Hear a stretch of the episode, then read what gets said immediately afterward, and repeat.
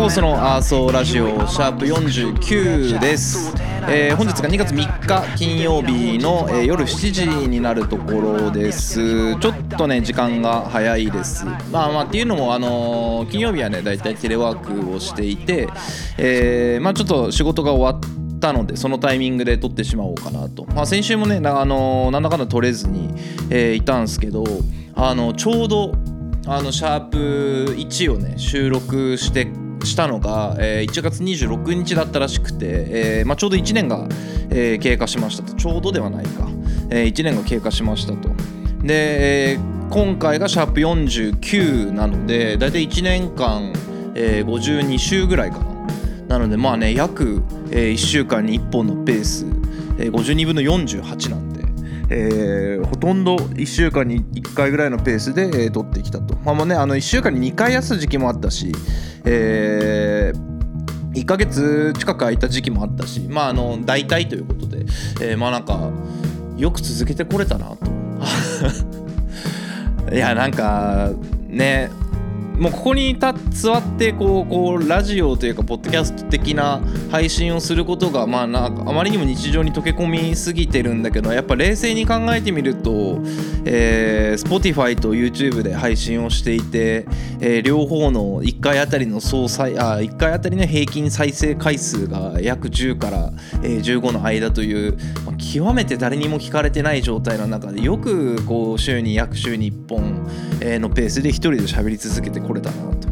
えー思っていますまあねなんかそのアカポスとしての活動の、まあ、一助になればと思って始めたんすけどやっぱりなんか、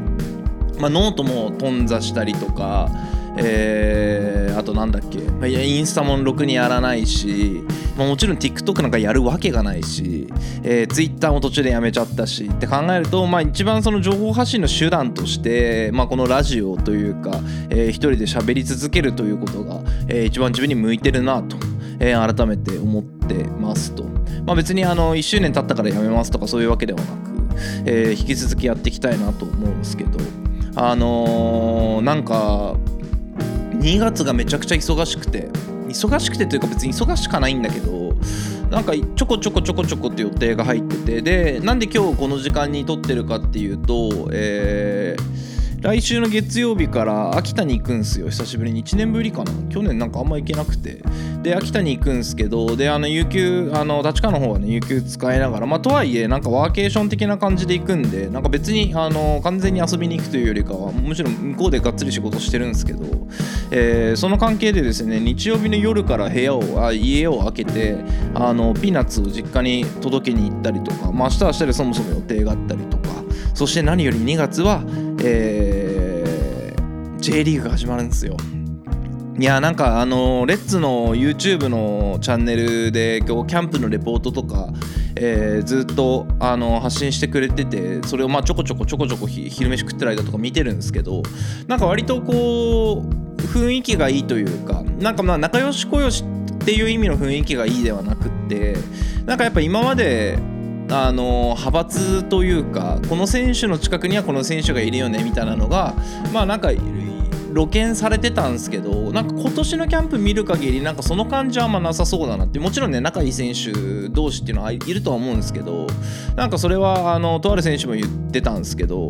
あの割とまんべんなくこうみんなが、えーみんなとコミュニケーション取れてる感じがあのキャンプのレポートからも伺えてまあね、まあ、あのそれなりに恣意的にねあのキャプションされてるとは思うけどまあでもなんかそういうのが伺えたのでなんかもうちょっとよく、えーなってくんじゃないかなと、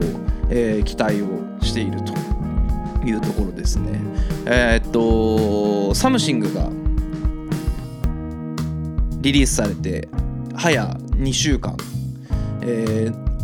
あの全然このラジオ以外での告知をほぼしてなかったから、まあ、そうだろうなって感じなんですけどちょっと伸びが悪いんですよ。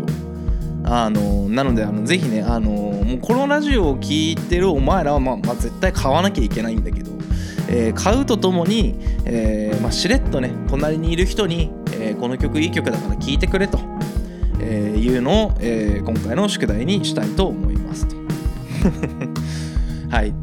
あのもう早くも1ヶ月が経ってねあんまりだからその何回か前も言ったかもしれないけどその時間であんまり動くのが好きじゃないんであれですけどまあでも早くも1ヶ月経ったなと思って。で2月はどちらかというとそのリリックとトラックの制作にあの専念したいなと思っててなんか多分大きな動きはほぼないんですよ。まあ3月もかな。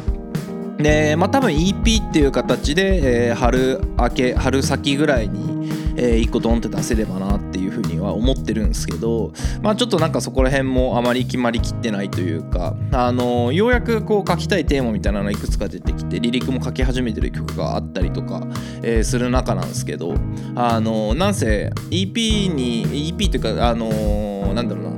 み未発なんだなんなんていうの？えー えっとは発信配信してない楽曲が、えーが5曲ぐらいあるんですよ。なんでその中からまあいろいろ取捨選択してったりとか、えーっとまあ、世界観というか、まあ、どういう風に見せていくかっていうのを考えた時に、えーちょっとどうなるか分かんないなっていうのがあってまあなんか楽しみに、えーしててもらえたらなと思ってます。まあねちょっとここで、えーっとプール、えーつけろサムシングと1曲ずつ出してきてまあ多分それぞれ全く異なる世界観というか、えー伝えたいメッセージも若干、えーかれ少なかれ全然違うところがあるんですけどなんかそのメッセージ性みたいなところも、えーある程度そのなんか統一するというか、えーまあ右左へほどなんかああいうなんだろうななんなんか胸焼けしそうな、えーメッセージ性はないかもしれないけどなんかそこら辺もちょっとこう自分の中でエッセンスとして、えーしっかり考えていけたらなというふうに、えー思ってますと。はい、であのー多分前回の収録かなんかであそのノートをねノートってあの物理ノートね、えーを買ってあのいろいろメモをしたためてるという話をしたんですけどなんか週に1曲、えー自分でピックアップをして、えーまあ、曲の分析というかなんでこの曲がこうなんだろうっていうのを、えー聞いてそれを書いてみようかなと思って。でまあ1曲とりあえずやってみたんですよ。でちょっとその話をしようかなと思っててまあなんか今までなんとなく曲紹介をしてたと思うんですけどなんかえー俺が聞くとこういう聞き方になるっていう、えー非常にどうでもいい、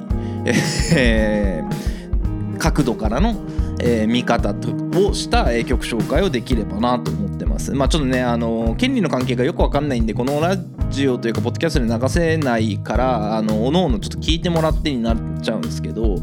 えー一番最初何にしようかなと考えてて。えー風呂入ってる間大体音楽流してるんですよ。でその風呂入ってる間に流れてきた曲で久しぶりに聴いてあこの曲やっぱいい曲だなと思って、えーピックアップをしたんですけど、えー、とバシさんあのインシストの、えーバシさんの元インシストかのバシさんの「えー、と愛のままに」という曲でフューチャリング椿さん。まあ割とえっ、とまあひなんだろうなえーまあ若者受けがいいというか、えーちょっとこうメローな感じにまあ寄り切ってる方々の、えー曲っすね。まあなんかゴリゴリのヒップホップっていうところとはまあ一線をちょっと隠してるかなと。でまあなんでこの曲をチョイスしたのかちょっとよくわからないんですけどまあ久しぶりになんか聴いて、えーいい曲だなと思って。で、まあ、ちょっと一個ずつ説明していきますね。はい、えーまずねあの前奏というか、あのーまあ、ピアノ鍵盤の音でメロディーが主旋律みたいなのが、えー繰り広げられていてもうなんかこの時点で、えーて言うんだろうなもう世界観的にはあのーて言うんだろうなすごく俺の感覚だけど、えー晴れた日の土曜日とか日曜日とかで季節はどんぐらいだろうな？春ぐらい。とか秋ぐらい。のなんかちょっとこうぼやっとした、えー感覚のに流れてきそうな感じ。まあほんとここら辺感覚だからねどう思うか知らないんですけど。でえっとなんかまあ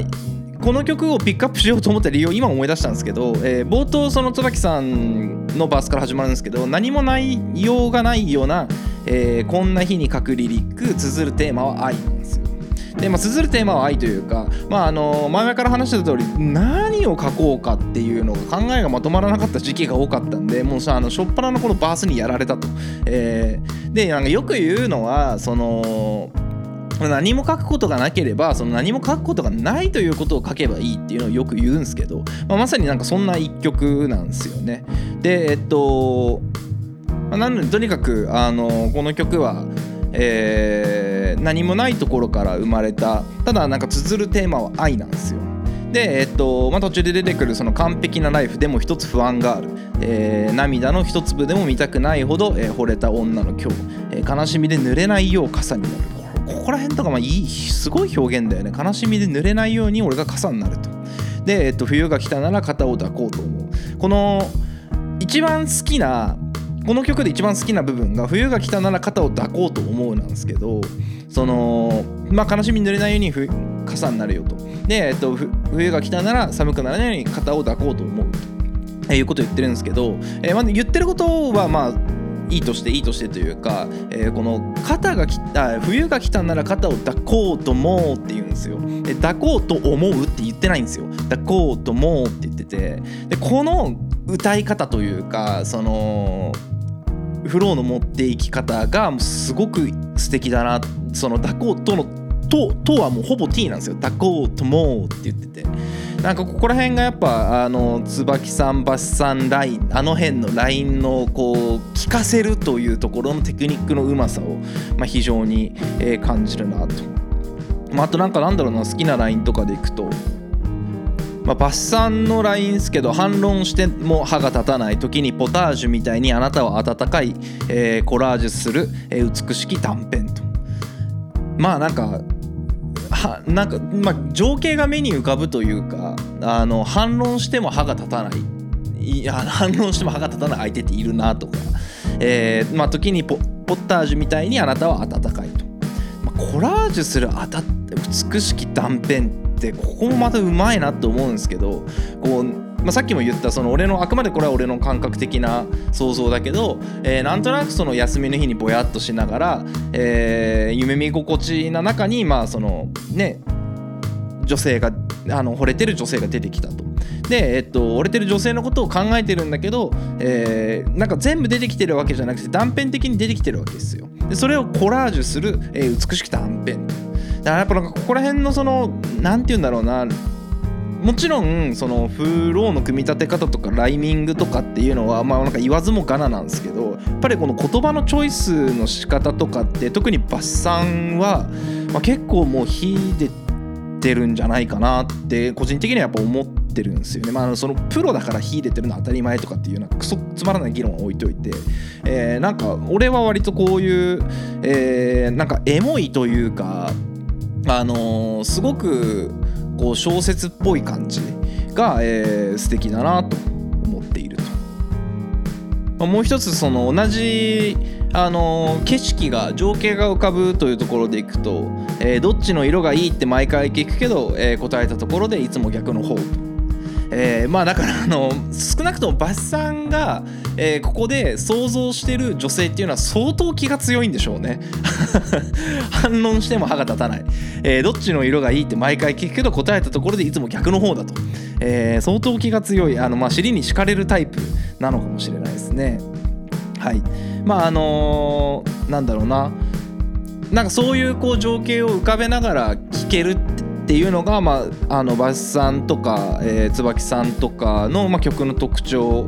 かなと。でやっぱりなんかところどころそのパンチラインをしっかり残してくれると。で、まあ、例えば「君の虜みたい類を見ない幸せの天才」とか、えーなんかその類を見ない天才ってまあ使いがちというか言いがちというか、えーなんですけどやっぱその君の虜みたい類を見ない幸せの天才っていうやっぱりここのあの歌詞というかそもそものテーマにきちっと当てはめに来てるで、えっと、ちゃんとあの、まあ、君の虜みたい、えー類を見ないでしっかりとあの踏みに来てるっていうなんかこれも気持ちいいなと。でえっとで最後にちょっと考えたんですよあのこのフックが夢の途中であなたに出会いってとこなんですけど愛を覚えたなんですけどその夢の途中でって果たしてこの人たちはその dream なのか、えー、 in えー、 in my sleeping なのかその自分の夢路の途中なのか、えー自分の寝てる途中なのか。でさっきの話に戻ると、えーまあ、例えばね、えーよあの昼間白チュームみたいな感じで夢を見ながらあなたのことを思ってたのか。それとも、えー自分の夢路の途中で、えあなたに出会ってたのかってこれ俺3回ぐらい聞き直してなんならもう歌詞も全部表示させた上で見たんですけどちょっと分かんなかったんですよ。でおそらくっすけど、えー自分の夢路の途中であなたに出会ったっていうことなのだろうなと推察を、まあ、していると。まあねだからやっぱここら辺ってあのーかねてから言ってるけどやっぱりその受け取り側の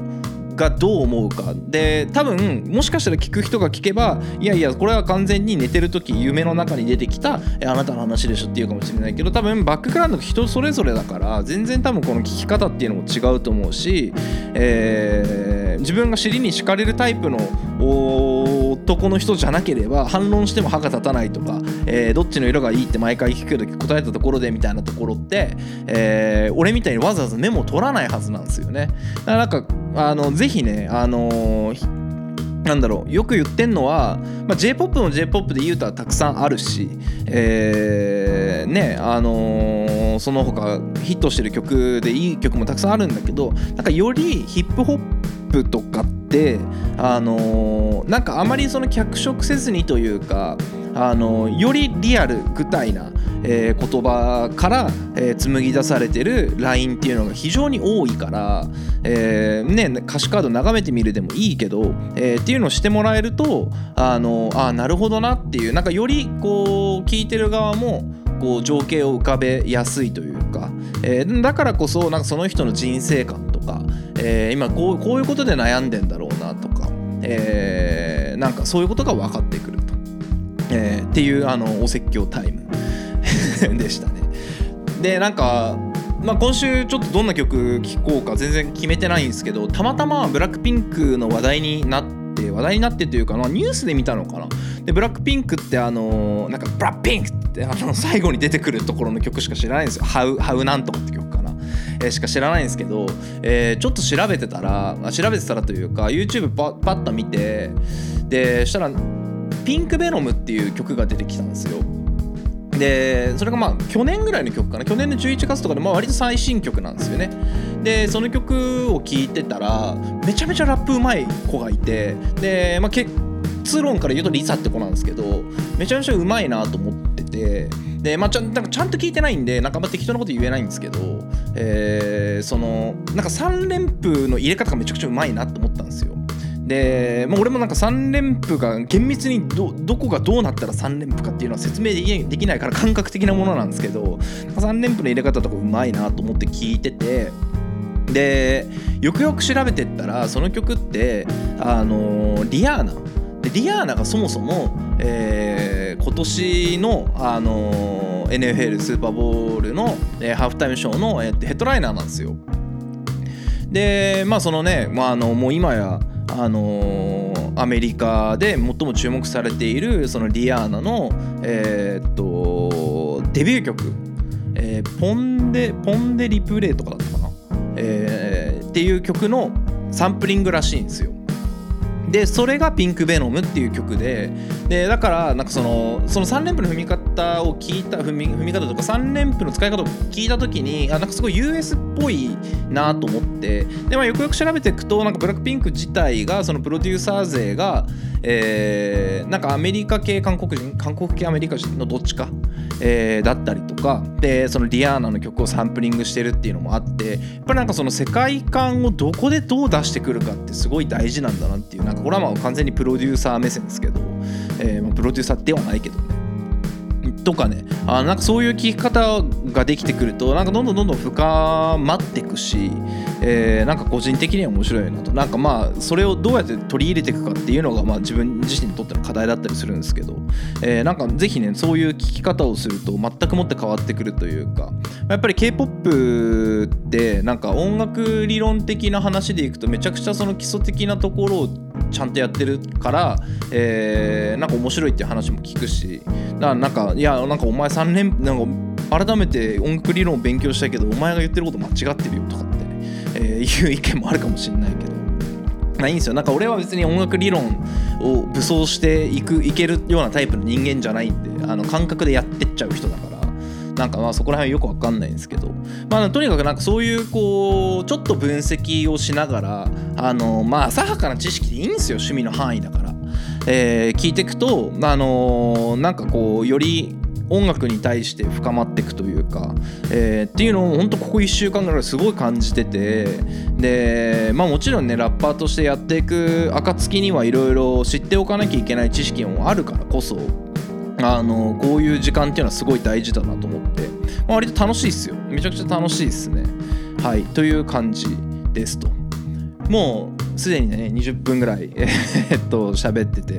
まだねなんかねいろいろ言いたいことはあるんですよね。あそうそうそうそう。あのー前回 Something の話をした時に、まあ、高音をすごい出したと。で高音出したんだけどその高音が多分自分史上一番高い、えー高音だと、えー嘘を言ってたらしくて。まあ 嘘を言ってたとか自分で調べたんですけど一番高い音ってプールかなと思ってプール調べたんですよ。でプールはそこまで高い音出してなかったんですよ実は。で一番高い音実はあの宣戦布告で出てるんですよ。あのーフックの冒頭の「ターンイトン」っていうところで。でまああれはもう多分かんゴリゴリにあれ入れてるからあのーなんだっけ。名前が出てこない。オートチューン入れてるからあのー多分ライブで無加工では多分出せないんですよね、まあ、ほぼほぼ裏声かすれかすれの裏声みたいな。まあっていう意味で言うと、えー地声でギリ出せる、えー声の高さ。で一番で言うと一番高かったですと、えーいう感じですね。だからやっぱそういうその音楽をまあどの角度から聞くかというか全ての完成度の高さだけで聞かれたらやっぱりねかなわないんだけどこういうこういろんなね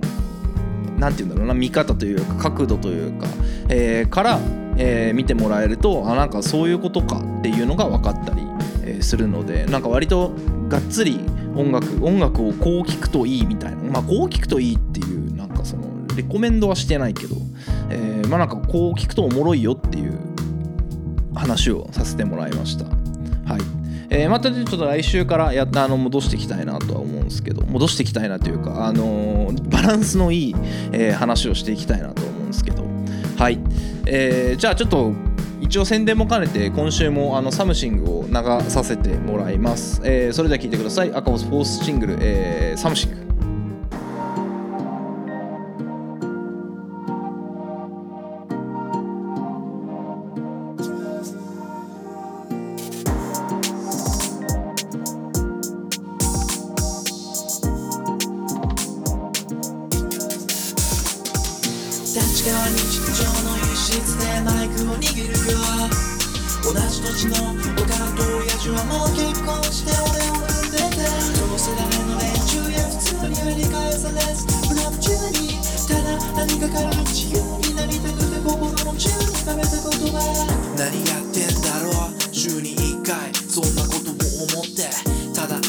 酒を飲んで忘れたくても忘れられないもん別にそれほどじゃないんだテクニックとかスキルとか比べるような話じゃなくて小さな輝きを灯したままそのまま腐ちまいたくないそのまま腐ちまいたくないただ何かが欲しくて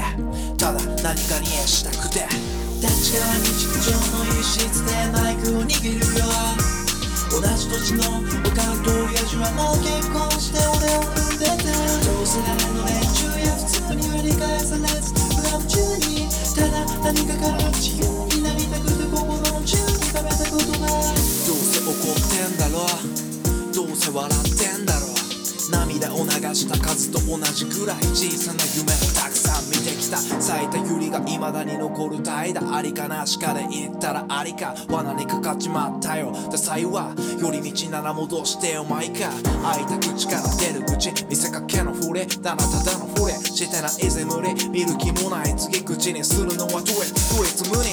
立ち側日常の一室でマイクを握るよ。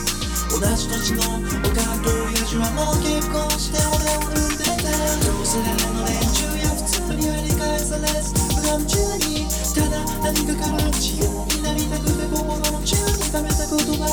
振り返ればいつもダサくて日々の生活さえもてたらくで酒の匂いと過ごす土曜この胸のことはアルコホリメロンな夕方に注ぐトニー大人の教育語彙力は全て音楽から教わった年の争いは全て断った。やりたいようにやって選んで。ようやく形になってきた模様この言葉がいつか芽吹いて誰かの心に忍び込む頃立ち側日常の一室でマイクを握るよ。同じ土地のおかんと親父はもう結婚して俺を普通には理解されず無我中にただ何かから自由になりたくて心の中に溜めた言葉吐き出した言葉は宙に消えてた経験声と着地するのはそう遠くない永遠なんてのはないけど丁寧に刻んで経年劣化が味を出すエレベーター式に上がるよ決戦前夜の熱い決意それが何かに変わるコンバットサム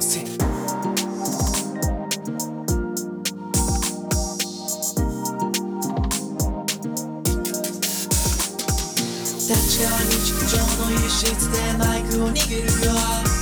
同じ土地の